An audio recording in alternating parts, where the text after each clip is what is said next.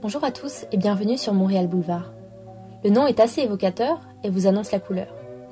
Je suis Aurélia, j'ai 24 ans, je suis architecte et j'habite à Montréal.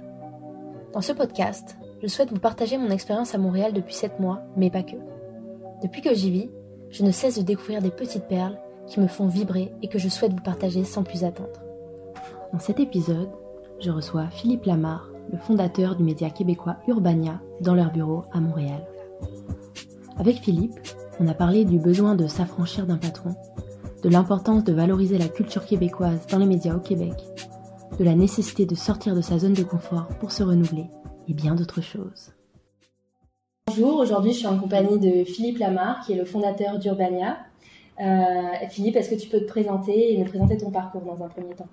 Ben, Oui, je suis, ben, comme tu viens de le dire, je suis Philippe Lamar. Je suis, euh, j'ai fondé Urbania en 2003. Je suis à la base un designer graphique. Donc, j'ai étudié en design graphique euh, à l'Université du Québec à Montréal, mais aussi en échange à l'Université du Connecticut aux États-Unis et à Vancouver à Emily Carr Institute of Art and Design j'avais envie de voyager et tout en étudiant. Donc, c'était vraiment mon, envie à l'époque de voir différentes perspectives autour du design. Et quand je suis revenu à Montréal, j'ai essayé de bosser dans des agences de design, des agences de com.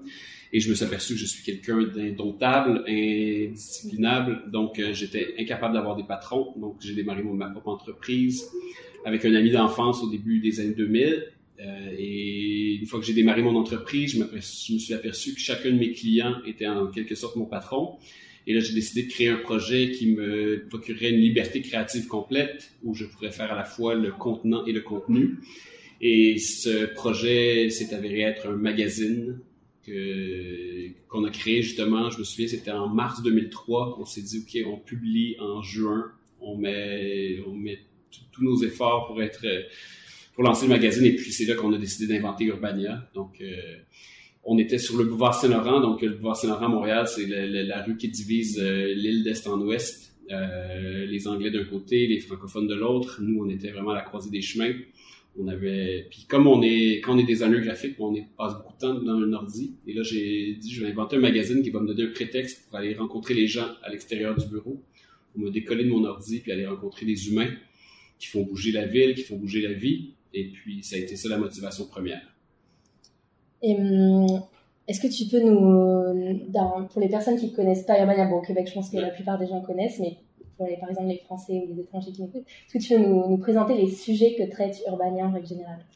Ben, Je le décrirais comme un magazine de société, euh, un magazine curieux qui est vraiment, euh, qui s'intéresse aux gens, aux humains. Euh, moi, je me souviens quand j'étais, quand j'avais 16-17 ans, j'avais un de mes amis dont la copine travaillait chez Benetton et qui avait rapporté des magazines Colors. Et Colors, c'est un magazine qui était piloté par Tibor Kalman, qui est un designer new-yorkais, euh, qui était une espèce d'iconoclaste du design euh, américain et qui s'était mis en équipe avec Oliviero Toscani, qui était le mec, le photographe des pubs de Benetton. Et ils avaient inventé un magazine où qui avait une, une, thématique à chaque édition et qui c'était un regard un peu sur le monde à travers les yeux et, euh, vu à travers le prisme de toutes les nationalités de la Terre. Donc c'était une espèce de magazine vraiment où le visuel euh, était au cœur euh, de l'expérience, mais qui racontait une thématique de façon éclatée. Et moi je me suis dit ok ça peut être aussi ça un magazine. Et je me suis dit imaginons que si on appliquait le même dispositif à au départ Montréal. Donc c'était ça Urbania, la vie urbaine sortir dehors, aller rencontrer des gens. Et je me suis dit, ben, pourquoi on prend pas une thématique puis on regarde notre ville à travers des thématiques. Et puis ça a commencé le tout premier numéro. Par exemple, ça a été sur la locomotion, comment se déplacer en ville. Et puis, euh, au fil du temps, on a vraiment éclaté. On est parti de Montréal, mais après ça, on a élargi le spectre euh, d'intérêt. Puis ça a été, on, on s'est autant intéressé aux gros, aux lesbiennes, euh, aux parents, euh, au hockey sur glace, euh, les, les, les, célébrités. Bref, on a touché un peu à tout, mais à chaque fois, l'objectif, c'est de regarder une thématique à travers une collection de points de vue. Donc, on fait, on fait se, se collisionner plein de points de vue différents, autant de photographes, illustrateurs, journalistes et kidam qui apportent un point de vue un peu différent sur des thématiques connues ou pas. Euh, bref, c'est vraiment ça, ça c'est une espèce de partie de plaisir. Chaque édition, surtout euh, au tout début, c'était vraiment une espèce, on se regroupait autour d'une table à une, 10-15 personnes, on brassait des idées, puis après ça, on s'attribuait des sujets un peu en fonction des intérêts de chacun, puis des envies de découverte qu'on avait envie de faire. Donc c'est vraiment, euh, il s'en dégage une espèce de, plaisir, une espèce de folie aussi, un sentiment aussi que le magazine n'est pas fait pour des intérêts commerciaux. Je, je, quand on a lancé le magazine, je n'avais aucun intérêt de faire de l'argent avec le magazine. C'était seulement je me créais une bulle de liberté puis un laboratoire créatif. Et puis au fil du temps, ben, justement, la création de ce magazine-là a donné naissance à plein d'autres projets qui, qui, sont justement des sites web, euh, de la production audiovisuelle, etc. Mais au départ, c'était vraiment, c'est né d'un projet de cœur et de passion créative. Et vous êtes aussi euh, une, euh, une agence de communication? Ben, en fait, on est né agence de, ben, d'agence de design au départ, mais agence de com, c'est comme ça qu'on gagne notre vie. Donc, le magazine était en quelque sorte au départ notre hobby, notre façon de nous éclater le soir après notre journée de travail à servir des clients. Mais au fil du temps, l'agence de communication est demeurée, sauf qu'aujourd'hui, euh, au lieu de faire euh, des projets, des prestations de services euh, traditionnels où on, on, fait juste livrer ce qu'on ce qu'on nous demande, ben maintenant, on est une agence de communication qui fabrique du contenu au service de gens qui ont envie de communiquer à l'auditoire qu'on a bâti. Donc, on crée du contenu urbanien, peu importe quel client vient nous voir. Après, après, au lieu de faire de vendre de la pub traditionnelle, donc au lieu de d'avoir de, de, des, des, parasites qui viennent justement qui viennent salir notre contenu, ben nous on dit ben on va prendre votre argent, on va créer du contenu, euh, donc on va créer quelque chose qui a quand même une certaine valeur aux yeux de notre auditoire ou de nos lecteurs, mais on va lui donner une saveur à la Urbania, donc ça va on va le rendre pertinent aux yeux de notre auditoire. Donc c'est plus euh, donc le, côté agence de com du début est resté, mais on l'a transformé justement pour correspondre plus au métier qu'on a envie de faire aujourd'hui, plutôt que d'être euh, de servile designer ou au lieu de se mettre à, à, à, vente devant des clients, ben on, maintenant on a décidé de justement de faire ce qu'on aime, même quand c'est, ce sont des commandes. Et hum, ça vous arrive de refuser des clients? Bah oui, c'est sûr que quand c'est des clients avec qui on n'a rien en commun en termes de valeur, et avec qui on partage pas du tout euh, la vision du monde, non. Puis on n'est pas, on n'est pas à l'argent au point de justement de, de, de trahir nos, valeurs. Mais c'est certain qu'on peut travailler avec des banques ou avec des compagnies avec lesquelles disons je ne partage pas euh, l'entière philosophie de vie. Mais si les gens nous approchent avec euh, des messages à communiquer, justement, que je trouve qui sont intéressants, pertinents pour l'auditoire, et puis que l'argent est pas sale, ne provient pas d'un pays avec un dictateur à sa tête, euh, je, je, il faut quand même vivre et payer euh, les équipes. Donc voilà, on a, on a des principes, mais en même temps, on comprend la réalité de faire rouler une entreprise puis de faire rouler un média en, 2019, disons qu'il faut, il faut, il faut, il faut être réaliste et s'adapter à la réalité du marché parce que tu l'as dit, vous avez fondé le magazine euh, en 2003. Oui. Donc, euh, si le magazine fonctionne jusque-là, j'imagine, c'est parce que vous avez su jouer euh, sur plusieurs tableaux malgré la. Bon, on a toujours été assez astucieux, puis moi j'ai toujours dit que notre méthode de développement, c'est un peu la méthode de Robin Hood, où on prend l'argent de ceux qui en ont, puis après ça on le dépense sur des projets qui, où justement où il y a aucune, aucun intérêt commercial. Mais ça a toujours été ça. Le magazine, on faisait des, on avait des projets le jour qui étaient des projets rémunérateurs. On prenait les profits de ces projets-là, puis on fabriquait un magazine avec. Mais aujourd'hui, c'est encore la même chose. Il y a plein, plein, plein de choses qu'on fait au sein du bureau qui ne sont pas pour faire de l'argent, qui sont seulement faits pour... Euh, parce que ça vous plaît. Parce qu'on a envie de le faire, puis qu'on a envie de, de, partager avec notre auditoire des, des idées ou, ou, des clins d'œil ou des trucs comme ça.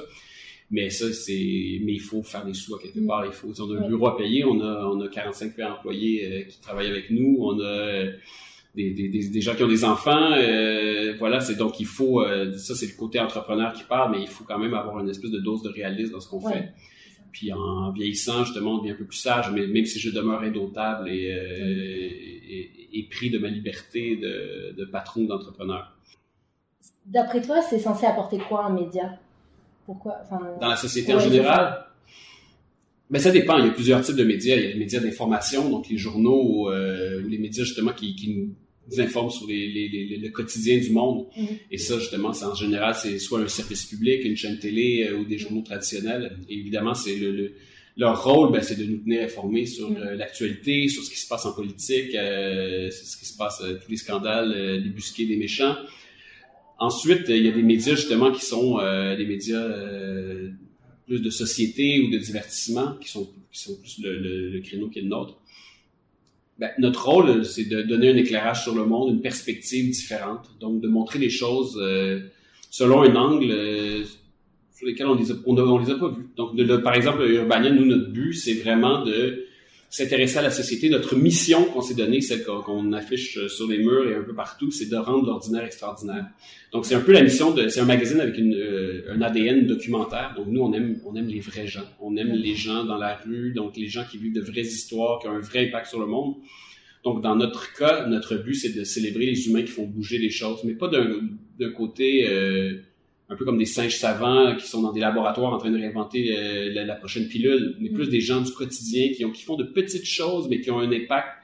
Donc, qui donnent une... pas forcément, Exactement. dont les médias parleront pas parce que c'est pas des super-héros ou c'est pas des gens qui sont des célébrités. Mais nous, on essaie de, de trouver ces gens-là, de les mettre en valeur et de les célébrer un peu comme si c'était des vedettes. En fait, ce sont nos vedettes à nous. Donc, dans notre cas, c'est ça. Après, euh, si c'était un média euh, de bouffe qui donne de bonnes recettes, ben, l'utilité est claire c'est un média de justement pour euh, justement pour euh, des médias de, de, de femmes pour euh, avoir des, des, recettes de diète pour perdre du poids, tout ça. Après ça, nous, on est un média sans vraiment une, sans utilité claire. Notre mm. utilité, elle est plus de l'ordre de l'humain. Donc, c'est pour ça quand je dis qu'on est un magazine de curiosité, on, on s'adresse vraiment aux gens qui ont envie de regarder le monde sous un autre angle. De trouver une façon de, de, découvrir des gens dont ils n'auraient jamais entendu parler si Urbania les avait pas trouvés. Ouais. Et, et toi, comment tu t'informes au quotidien? Ah, ben moi, je suis un boulimique d'informations. C'est certain que j'ai ma ronde d'informations euh, ben, avec tous les journaux, que ce soit, tu sais, moi, je suis un lecteur de la presse, qui est l'espèce de, de, de, grand quotidien euh, québécois. Mais après, euh, je vais voir du côté du Devoir, qui est le, le, média un peu plus intello de gauche. Après ça, le Journal de Montréal, qui est le journal populiste de, plus de droite. Bah, en fait, il y a beaucoup de chroniqueurs de droite, mais qui n'est pas nécessairement de, de, droite officiellement. Mais après, je, je, je, je, je parcours le monde. Je lis The Guardian, euh, mm américain, New York Times. Mais c'est certain qu'après ça, je suis, euh, même si je suis un peu plus vieux que les, les fameux milléniaux, mm. ben j'ai un compte Facebook où je regarde mon newsfeed, je regarde ce qui, de quoi les gens parlent. Mais c'est certain que y a une part de moi que quand j'avais 9 ans, j'allais, j'ouvrais la porte le matin, j'allais chercher, chercher le, journal, euh, le journal sur le paillasson. Donc j'ai des habitudes de, de, de, de traditionnelles. Donc j'aime bien les, les, médias papier, j'aime bien mon journal le matin. Mais euh, mais demeure, c'est ça que j'ai un régime euh, quotidien euh, assez assez régulier euh, où je dois un peu prendre le, pouls du monde avant de, de l'affronter. Et euh, comment tu te voyais à 20 ans? Parce qu'en fait, j'ai entendu une interview de toi sur un c'était sur Radio Canada il y a quelques années où tu disais que tu avais créé un magazine quand tu étais petit, quand tu étais plus jeune. Et est-ce que à 20 ans, comment tu te voyais euh, je sais pas, plus tard?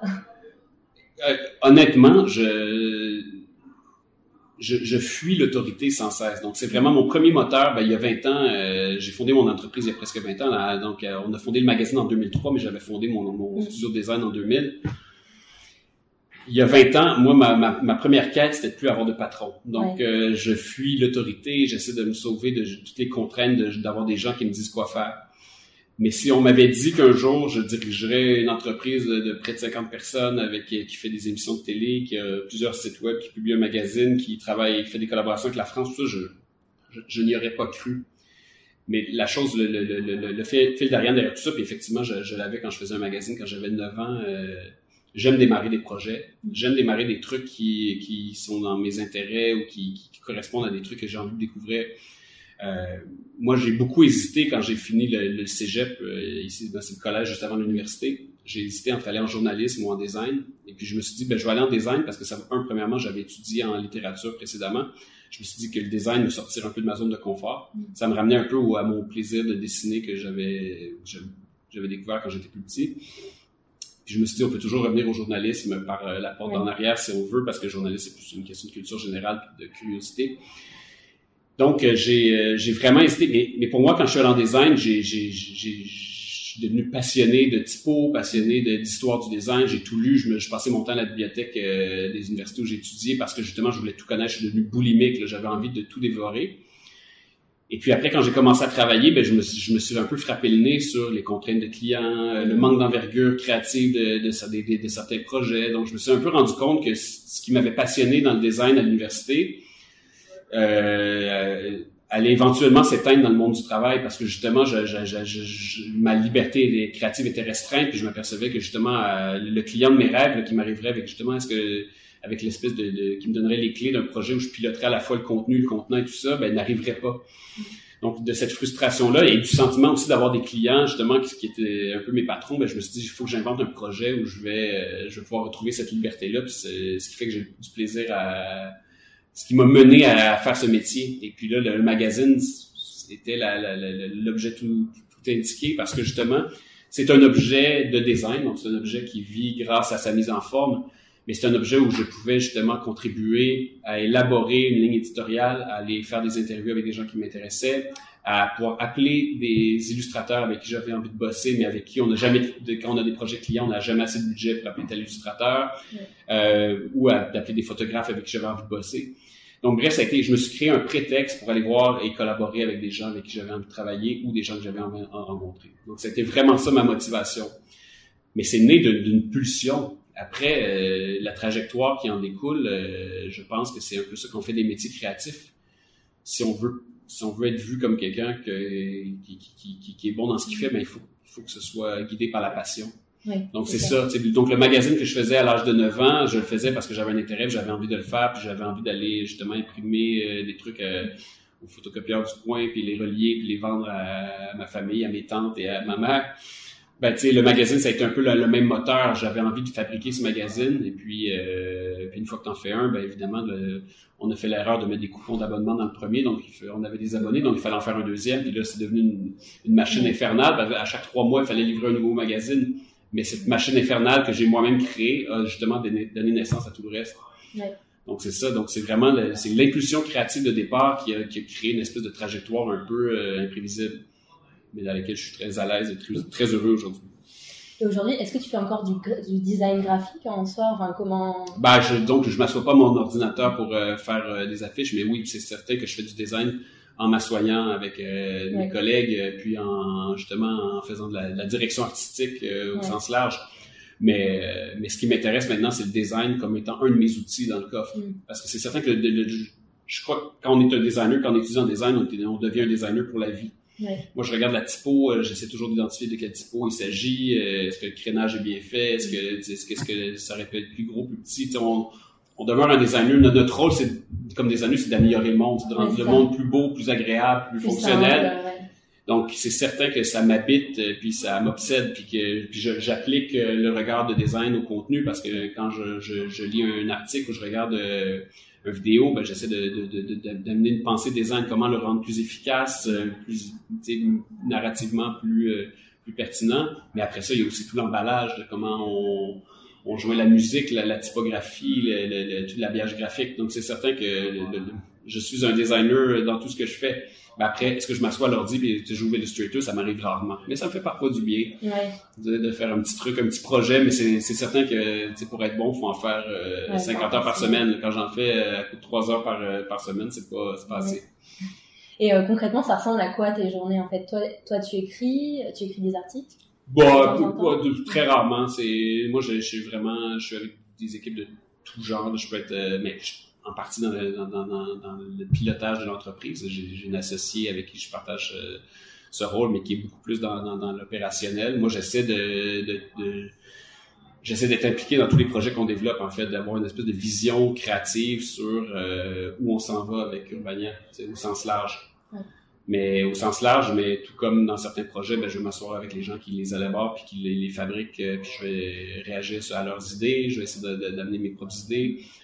Euh, mais c'est certain que c'est c'est des journées un peu folles où on peut faire mm. euh, huit rencontres, euh, mais qui ont rien à voir l'une avec l'autre. Ouais. Donc c'est comme il faut que je partitionne mon disque dur mental en plein de morceaux. Mais c'est certain que la, la partie qui m'intéresse le plus, c'est la partie la, partie vision, donc d'essayer de, regarder, de, lever la tête du guidon et puis de regarder où on s'en va puis qu'est-ce qu'on va faire euh, dans les trois prochaines années. Mm. Parce que là, c'est là que c'est le côté de moi qui aime démarrer des projets puis savoir euh, ok où on s'en va avec tout ça. Puis être un peu précurseur aussi, euh, pionnier, j'imagine. Ben, on essaie tout le temps d'aller là où on nous attend pas. Après ça, être pionnier, c'est pas tant d'être le premier à quelque part, mais c'est d'aller là où, on ne nous attend pas. C'est surtout ça mon, mon, souci. Puis c'est certain qu'en étant euh, plus établi dans, dans, dans, le milieu, plus vieux, euh, je, je, je me rappelle constamment que j'ai pas envie de devenir l'espèce de truc qui était cool il y a 10 ans puis qui a mal vieilli. Donc c'est il faut se botter le cul à se sortir de la zone de confort. Ouais. Mais ça, c'est, ça prend de la discipline pour ça parce qu'on est toujours mieux euh, bien installé dans un, dans le confort douillet de, de notre vieux fauteuil que d'essayer de, d'aller s'asseoir sur le nouveau fauteuil euh, mal, mal, mal, comme on dit. Et euh, tu l'as dit tout à l'heure, euh, Urbania, c'est plus que le magazine en ligne, c'est aussi, c'est aussi la production. et notamment, vous produisez la plateforme Sexplora, qui parle, qui traite des sujets tabous liés au sexe, au corps, au genre.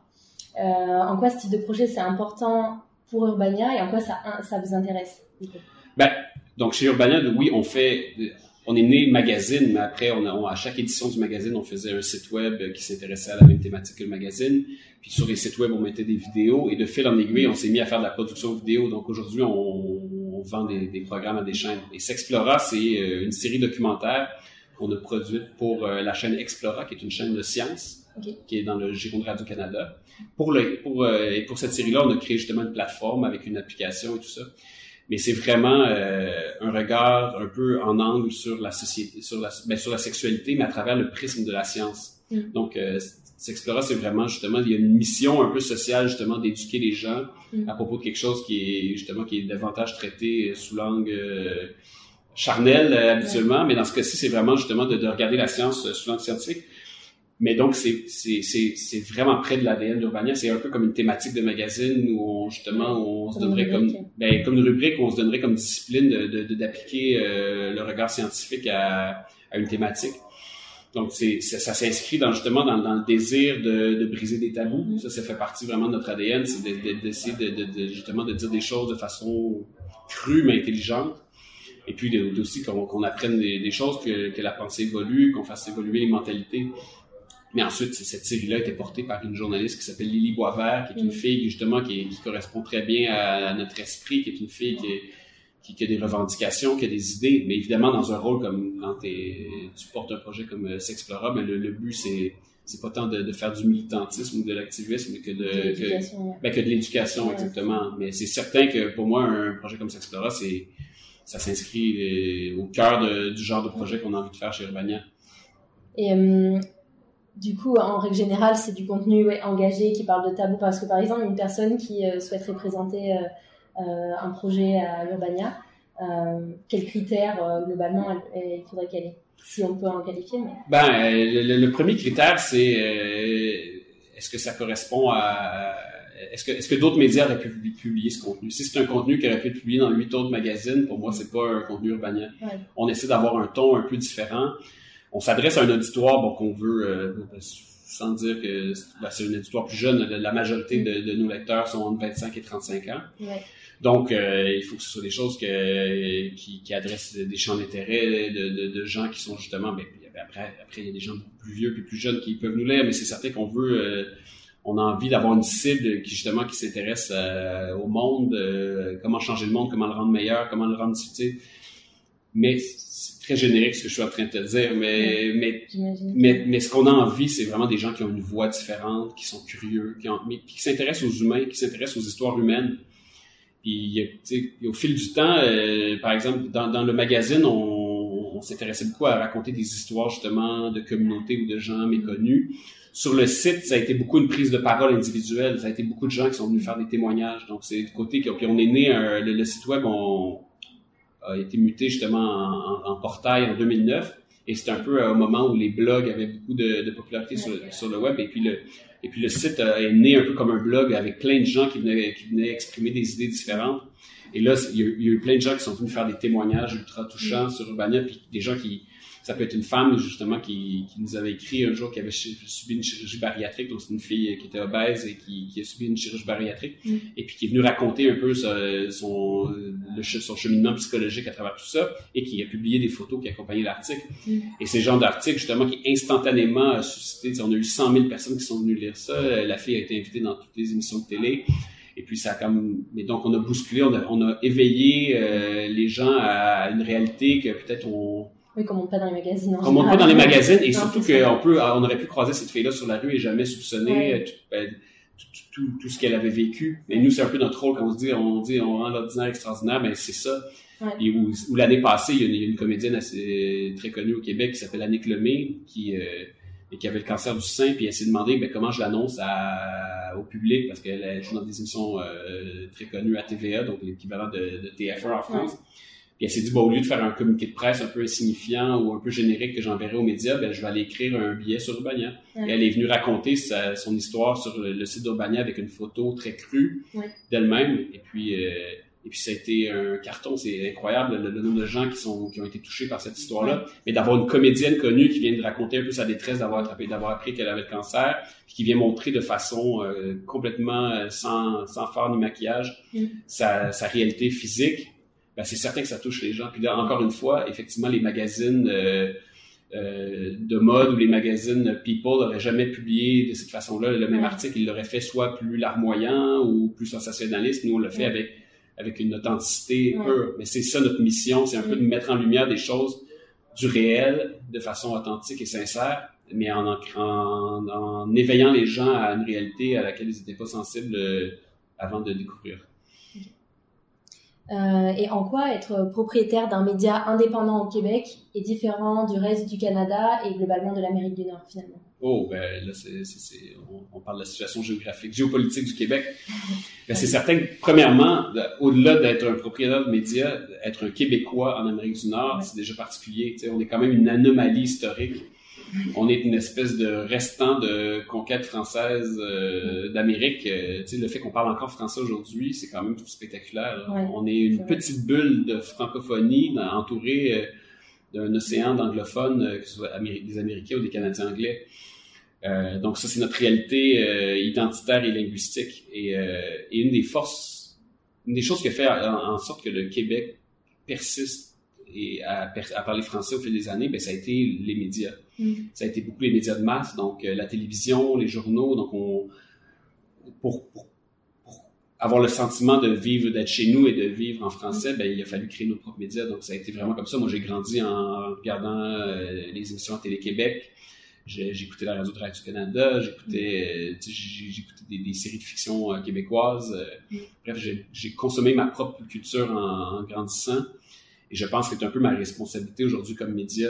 Comme propriétaire de média, c'est un peu de faire un produit média qui va parler à, aux nouvelles générations, qui va les intéresser à, à, leur propriété, et à leur propriété dans la langue française. Mm. Et ça, pour moi, c'est un peu la mission qu'on s'est donnée, c'est ben, d'être aussi intéressant que n'importe quel autre média sur Terre, mais avec une saveur québécoise euh, bien à nous. Mais après, c'est en même temps, c'est un combat parce que démographiquement, le Québec, on, est peu nombreux, on est 8-9 mm. millions. Euh, c'est certain que, heureusement, qu'il y a des aides euh, financières pour euh, les productions télé. Après ça, en magazine, il n'y a pas vraiment d'aide, mais bref, on, nous, on est un peu ingénieux. On, fait des projets télé où il y a des aides. On, on fait rouler l'argent comme on peut dans l'entreprise. Et c'est certain que la, mission va au-delà de celle d'être une entreprise qui génère des profits. On a vraiment une mission social, identitaire, euh, de faire perdurer euh, l'identité québécoise euh, en Amérique du Nord. Et donc on l'a dit tout à l'heure, tu, viens de le dire, vous jouez sur plusieurs tableaux, la, télévision, les articles, les podcasts également, tout en produisant un contenu indépendant et libre et, vous êtes en croissance depuis la création. Euh, en quoi tu penses que, parce qu'on voit beaucoup de, médias qui, qui, qui, marchent plus comme avant, qui s'effondrent, qui disparaissent même, euh, en quoi tu penses que les médias ils doivent se réinventer aujourd'hui ou ils doivent s'adapter? Ben, Je pense que les médias qui ont, qui ont subi le plus de, de, contre-coups justement de, justement de la présence de Google et Facebook qui sont venus euh, avaler leurs revenus publicitaires, ben, c'est ceux qui étaient entièrement dépendants des revenus publicitaires. Mm comme je disais, nous, premièrement, le magazine est né sans aucune ambition monétaire. Donc, en partant, pour nous, la pub, c'était un complément, c'était pour payer l'imprimeur. On, vendait de la pub, puis une fois qu'on avait vendu assez de pub pour payer l'imprimeur, ben, on était content. Donc, en partant, on s'est pas mis la, la, corde au cou en se disant, ben là, si on fait pas 50 euh, 000 de profit sur le prochain magazine, euh, on arrête la publication. Notre seule ambition, c'était couvrir nos frais. Donc, c'est né comme ça avec, avec euh, pas qu'il c'était une petite ambition, mais dans le sens que nous, on assumait qu'avec les coûts de fabrication, ils venaient de nous, c'était notre temps, c'était le temps de, nos amis, de nos collaborateurs. Au fil du temps, ensuite, nous, ce qu'on a fait justement, c'est qu'on n'a jamais misé sur la pub. Mm. Ce qu'on a fait, c'est qu'on a pris notre savoir-faire d'agence de, com et on l'a appliqué, on a offert à nos clients des services de création de contenu euh, pour créer du contenu pertinent à notre auditoire.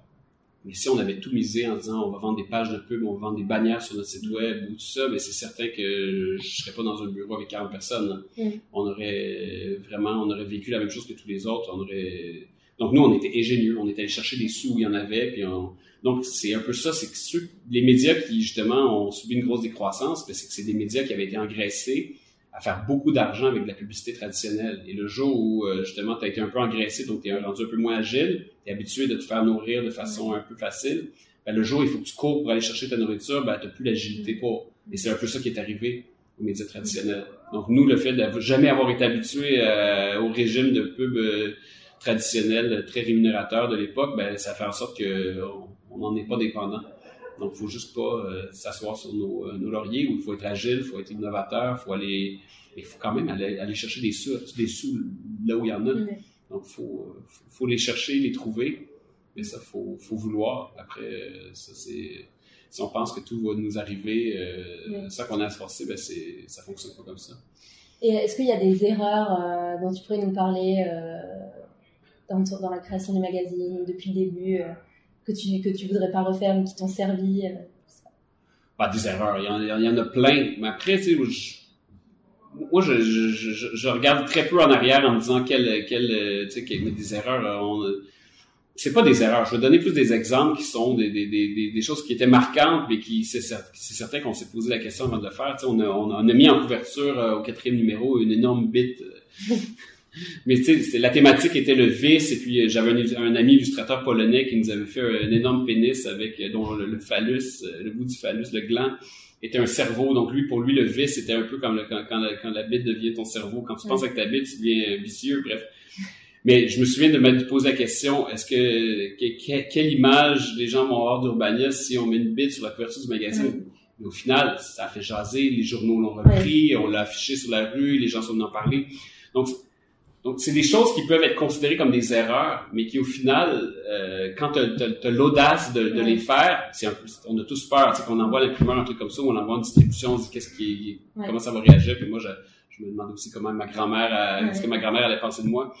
Mais moi, je, mais puis, puis on l'a fait récemment, j'ai embauché un chroniqueur, euh, j'ai offert une tribune à un chroniqueur de droite, à peu près un des gars les plus détestés au Québec, euh, mais où euh, les gens même à l'interne, où notre auditoire a très mal réagi. Ça a duré deux semaines, je me suis fait lancer des tomates, mais je l'ai fait aussi par esprit de provocation, parce que je trouvais que chez Urbania, parfois, on avait tendance à, à, à, s'immuniser dans notre petite bulle de gauche de bien-pensants. Je me suis dit, ah, j'ai envie de la percer, cette bulle, puis de, de, de de, de, voir comment on va réagir. Et puis, tu sais, je, je, savais que je me ferais pas d'amis en faisant ça.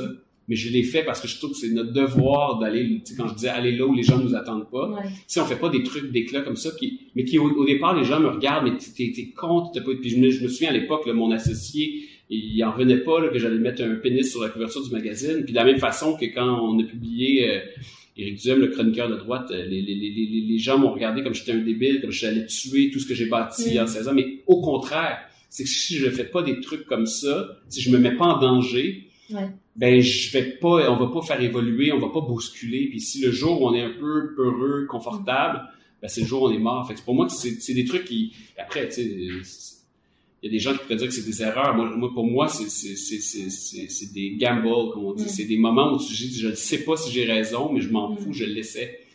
Mais l'erreur, pour moi, l'erreur, ce serait de ne pas faire ça parce que ce serait justement, ce serait s'asseoir euh, sur ses lauriers, ce serait penser que dans le fond, euh, c'est mieux de, faire les choses qui font que les gens nous aiment, que les gens nous disent qu'on est gentil, mais c'est ça qui ferait, qui serait, serait notre mort.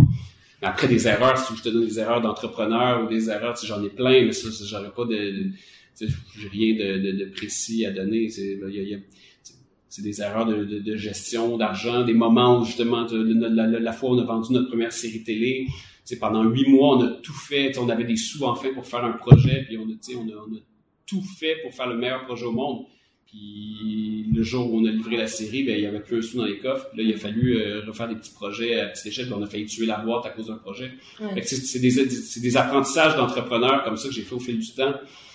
Mais je te dirais que c'est pour ça que la, la, la, ce que je te disais par rapport à justement à prendre des risques, à être audacieux, pour moi, ça, c'est pas des erreurs, c'est pour ça que c'est pas des exemples d'erreurs, mais c'est des exemples de choses qu'on doit faire comme entrepreneur, où on est toujours en train de se mettre en danger, puis pour justement pour se repousser plus loin, puis nous forcer à, rester vivant. Ouais. j'ai vu récemment que dans une tribune à la commission parlementaire sur l'avenir des médias d'information en août dernier, tu parlais du risque de la disparition brutale de la culture québécoise d'ici deux générations dans les médias québécois. Déjà pas assez présente, que ce soit sur YouTube, à travers des podcasts, sur les médias indépendants. Euh, comment pallier à cela et lui redonner une place dans la jungle médiatique selon toi? Ben, Ça rejoint un peu à ce, ce, que, je disais tout à l'heure par rapport à justement une espèce de bulle de francophonie dans un univers anglophone. Euh, c'est certain qu'on se bat pour notre existence. Puis c'est un peu ce que, ce que je voulais dire par là, c'est certain que je, là j'allais parler spécifiquement justement du rôle de l'État dans la création d'un écosystème média. Ben, ce que je disais, c'est qu'en ce moment, euh, moi j'ai grandi dans un dans un Québec où justement euh, je m'assoyais devant la télé à, à 18h le soir et là il y avait une émission qui s'appelait Passe-Partout qui jouait, qui était une émission québécoise. Je me levais le matin puis il y avait le journal La Presse sur la table qu'on nous livrait. Puis mes parents écoutaient la radio de Radio-Canada. Et puis donc il y avait plein de médias de masse qui, qui venaient m'influencer puis qui venaient forger mon identité mais qui faisaient partie de mon quotidien. Et là je regarde mes enfants. J'ai un fils de 14 ans puis une fille de 10 ans. Puis eux, leur consommation de culture, ben, c'est de prendre une tablette, aller sur YouTube et regarder ce qu'ils ont envie de voir. évidemment, quand on est un enfant de 10 ans ou de 14 ans, ben, ce que nos amis aiment, c'est Marvel, c'est euh, Star Wars, c'est des trucs américains. Et évidemment, c'est un peu comme si je ne mettais que des bonbons à disposition de mes enfants, ben, ils, ne, consommaient que des bonbons dans la vie. Ben, c'est un peu la même chose avec le contenu. Donc, on, est, on est souvent porté à les consommer ben, ce qui, ce la qui, facilité, la facilité, puis ce qui goûte bon au départ je suis pas en train de dire que la, culture québécoise est, c'est, du véganisme, mais il reste, il faut, cultiver le goût de, la culture québécoise. Et, ce que je disais euh, avec ma, phrase un peu apocalyptique à propos de la culture québécoise, c'est que si je regarde mes enfants, le, régime euh, de contenu de, mes enfants actuellement, donc que si je les force pas à consommer du contenu québécois ou si, si je les expose pas à ça, ben, eux, ils vont naturellement aller vers des produits américains. Donc, je me dis que les enfants de mes enfants, donc si j'extrapole je, dans deux générations, ben, ça va être quoi le, leur relation à du contenu francophone québécois?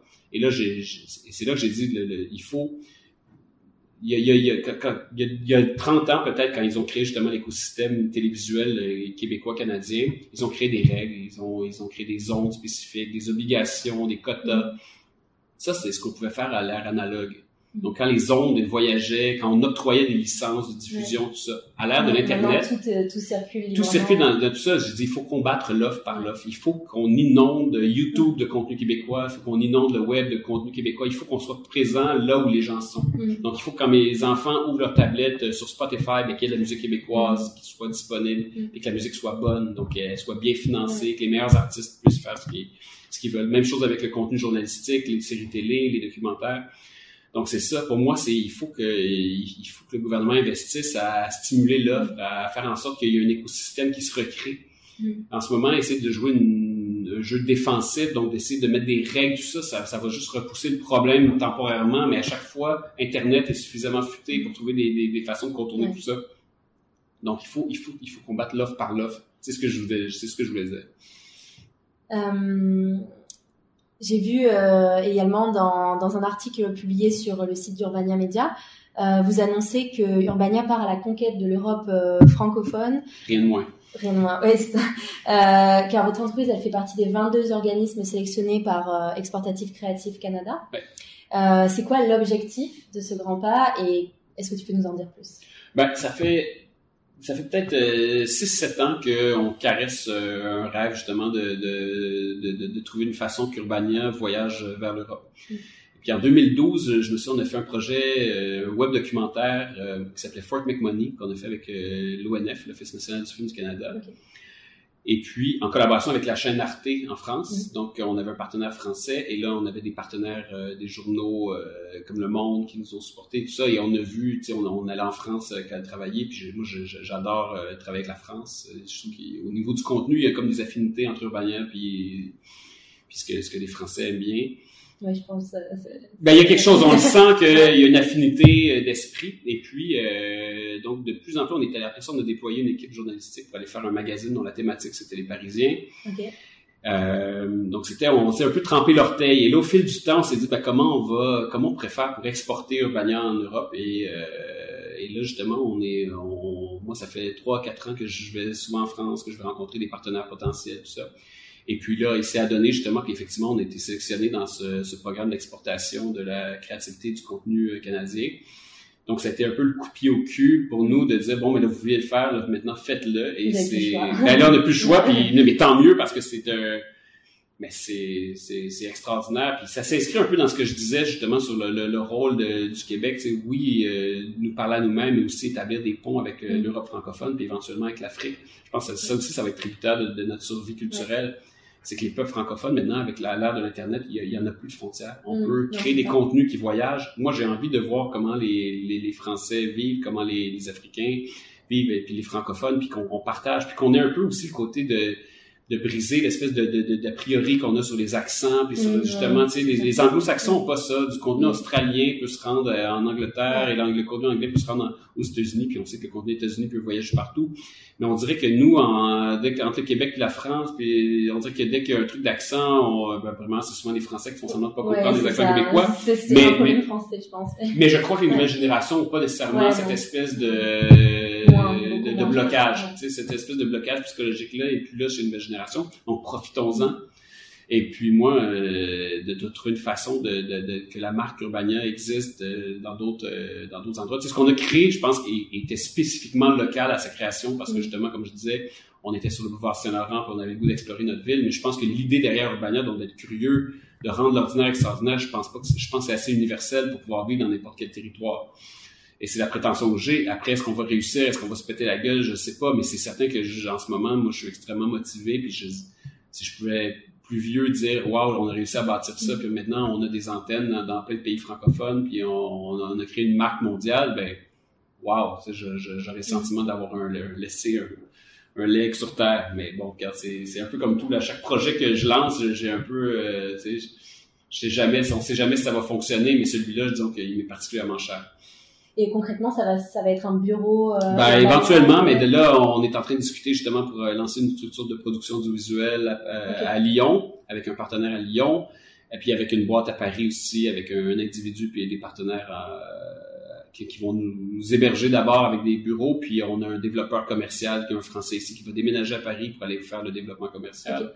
Et puis là, dès que, puis oui, dès qu'on aura euh, des revenus, des sous et tout ça, ben là, on, on ouvrira un bureau, on fera des embauches, puis on, deviendra une multinationale. Mais bon, là, ça va, on va, en 2020, ça va être à deux personnes et demie, trois personnes. On va commencer, euh, mais c'est certain que oui, on va, on veut que le plus rapidement possible, euh, ça prenne forme, puis, ça, puis justement qu'on ait du contenu qui provient de partout euh, de la francophonie. Intéressant. J'espère. Et en quoi le Québec est unique en termes de créativité aussi? euh, en Amérique par rapport à l'Amérique du Nord, à l'Europe je pense que c'est notre euh, notre côté biculturel. Ouais. C'est le fait qu'on est une espèce de, tu sais, on est des Anglo-Saxons euh, qui parlent français. Mm. C'est vraiment ça. Tu sais, on vit dans un système euh, politique anglo-saxon, vraiment qui provient d'Angleterre. Notre système politique, c'est le Parlement, c'est vraiment comme en Angleterre. Sauf qu'on a un code civil. Donc, c'est la rencontre entre le, le, le, méthode parlementaire et le code civil. Donc, on est vraiment la, on est vraiment un hybride entre deux peuples. Même, on est entre trois peuples, entre les Américains, les Anglais, les Français, puis même un peu les Autochtones. Tu sais, on est un espèce de mélange. On est un carrefour, le Québec. Puis je pense que c'est, c'est ça qui fait euh, qu'on est un peuple différent. Après ça, on n'est pas le peuple avec l'architecture la plus pure, on n'est pas le peuple avec euh, la, la, littérature la, la, plus affinée, mais mais on est on est bouillonnant de, de, de créativité, on est différent, puis je pense qu'on a un côté très authentique aussi, facile d'accès, où, euh, où c'est ça, le contact est facile, donc je pense que cette sincérité-là, ça se ressent en création, mais c'est aussi le côté débrouillard. Un, il fait froid. Mm. Le, le, froid fait en sorte aussi qu'on a dû qu'on doit composer avec euh, des éléments qui sont pas nécessairement des plus accueillants. Mais c'est ça, mais je pense que fondamentalement, c'est vraiment notre espèce de côté multi fondamentalement multiculturel dans notre, euh, dans notre esprit, puis l'espèce de carrefour entre plein d'identités qui fait notre unicité. Et euh, aujourd'hui, comment on fait pour travailler chez Urbania si on a envie de, si on, on, adore le contenu, on a vraiment envie de, faire partie de l'équipe? Bah, premièrement, c'est certain que d'arriver avec des idées, euh, avec une volonté d'apporter de, l'eau au moulin, c'est mieux qu'un CV. un CV, c'est bien, mais c'est ça parle du passé. Moi, j'aime bien les gens qui parlent du futur. Euh, on aime les gens qui sont proactifs, les gens qui justement qui qui qui qui, qui, nous montrent comment euh, ce qu'ils pourraient apporter comme pierre à l'édifice. Euh, on aime les gens qui ont le flow derrière, qui ont justement qui ont envie de, faire quelque chose de différent. On aime, il y a plein de têtes fortes dans l'équipe. C'est plein de gens qui ont envie justement de laisser leur trace, de, de faire bouger les choses, qui ont donc c'est vraiment ça. C'est on veut des gens différents qui ont le goût de faire bouger les choses, puis qui ont le goût de justement de faire avancer la société ou la société ou, avec un petit S ou un grand S. Ouais. Euh, quels sont les enfin comment tu vois Montréal dans 5-10 ans euh? hmm. Je... Une bonne question. Je... je me suis jamais posé cette question-là. Dans 5-10 ans, on va être rendu en 2024, euh, 2032, 2029. Écoute, je sais pas, là, si on se fait au changement climatique, il va faire plus froid l'hiver, plus chaud l'été.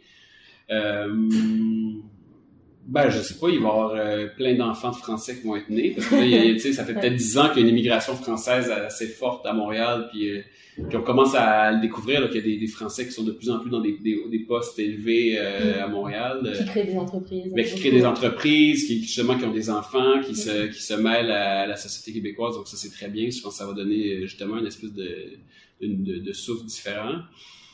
Ben, écoute, j'ai pas vraiment de réponse pour toi. Tu, tu la couperas au montage. euh, qu'est-ce que qu'est-ce que tu dis à quelqu'un qui veut créer un média aujourd'hui?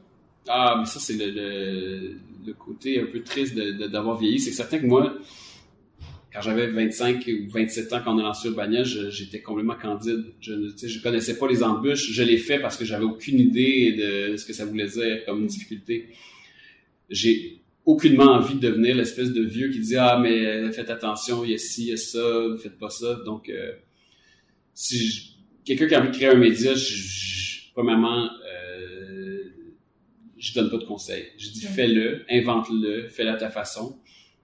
Mais le, le, conseil c'est aussi c'est d'essayer d'avoir plusieurs sources de revenus. C'est d'inventer quelque chose où tu ne dépends pas que d'une seule source de revenus que ce soit les subventions la pub ou peu importe quoi c'est d'être inventif, c'est d'avoir une espèce que, que le média fasse partie d'un écosystème dans lequel il y a une réelle économie et pas. Euh, mais c'est, mais faut aussi, puis là c'est, la chose, c'est, à quoi tu sers. Qu'est-ce que tu veux apporter de différent? Si tu veux faire un autre média avec un positionnement commercial, ben, peut-être que ça va très bien fonctionner, puis tout ça, mais euh, honnêtement, faire un média pour faire un média, il n'y a aucun intérêt. Il faut faire un média, c'est une voix, mm. c'est apporter sa voix à la société, puis c'est un porte-voix aussi. Donc, il faut avoir des choses à dire, il faut avoir euh, des talents fédérés, il faut avoir une vision, il faut, faut, bâtir une marque derrière mm. ce média-là. Puis si on n'a pas de vision, ben, honnêtement, c'est pas le bon, euh, le bon véhicule.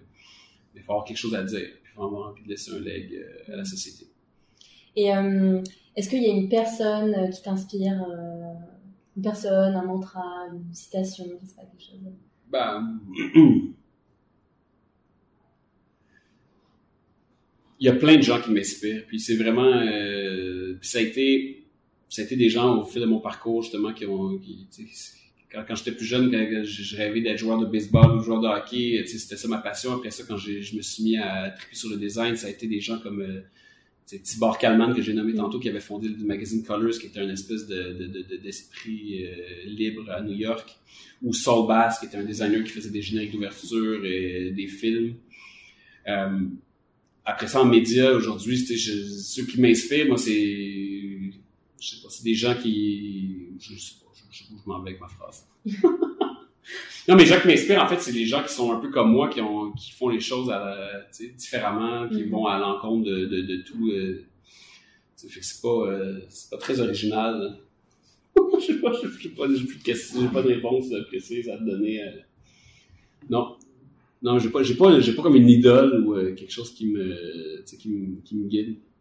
Mais moi, ça a toujours été, genre, j'ai un champ d'intérêt, comme, comme je me mets à triper là-dessus, genre, je me mets à adorer certains, je me lis tout ce que quelqu'un a écrit là-dessus mais j'ai pas, euh, je peux pas te dire ah, telle citation de tel mm. penseur qui m'a guidé dans ma réflexion. Non, moi c'est vraiment, je suis une espèce de polémique euh, comme un sprinter. Là. Je consomme tout quelqu'un puis à chaque fois j'avance dans ma réflexion. Fait que désolé, j'ai pas, j'ai pas de réponse éclairante pour toi. Euh, et euh, dernière question, est-ce que tu écoutes des podcasts? Oui, quelques-uns. Quel genre de podcast? Ben, ben, j'écoute beaucoup de podcasts qui sont des entretiens avec des gens qui, qui m'intéressent. Ouais. Donc c'est euh, parce que c'est justement parce que je trouve que c'est très intime, c'est une façon justement d'avoir accès à des réflexions. Puis souvent les, gens en podcast se, se, se, sentent plus libres que quand ils sont dans des médias traditionnels.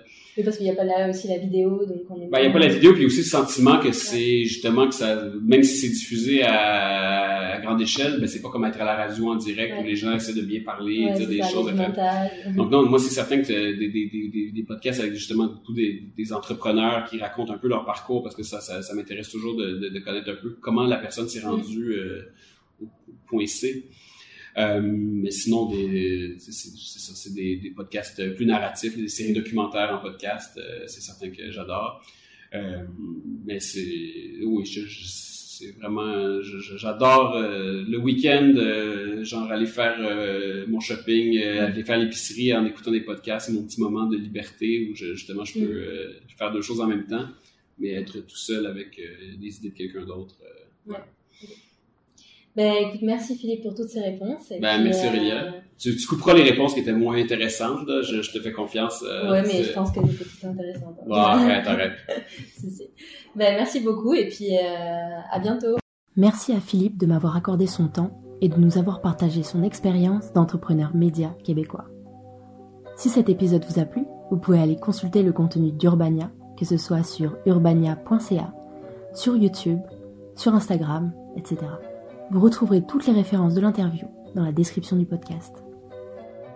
Quant au podcast, vous pouvez me retrouver sur Instagram, Montréal Boulevard, sur Facebook, mais aussi sur toutes les plateformes d'écoute.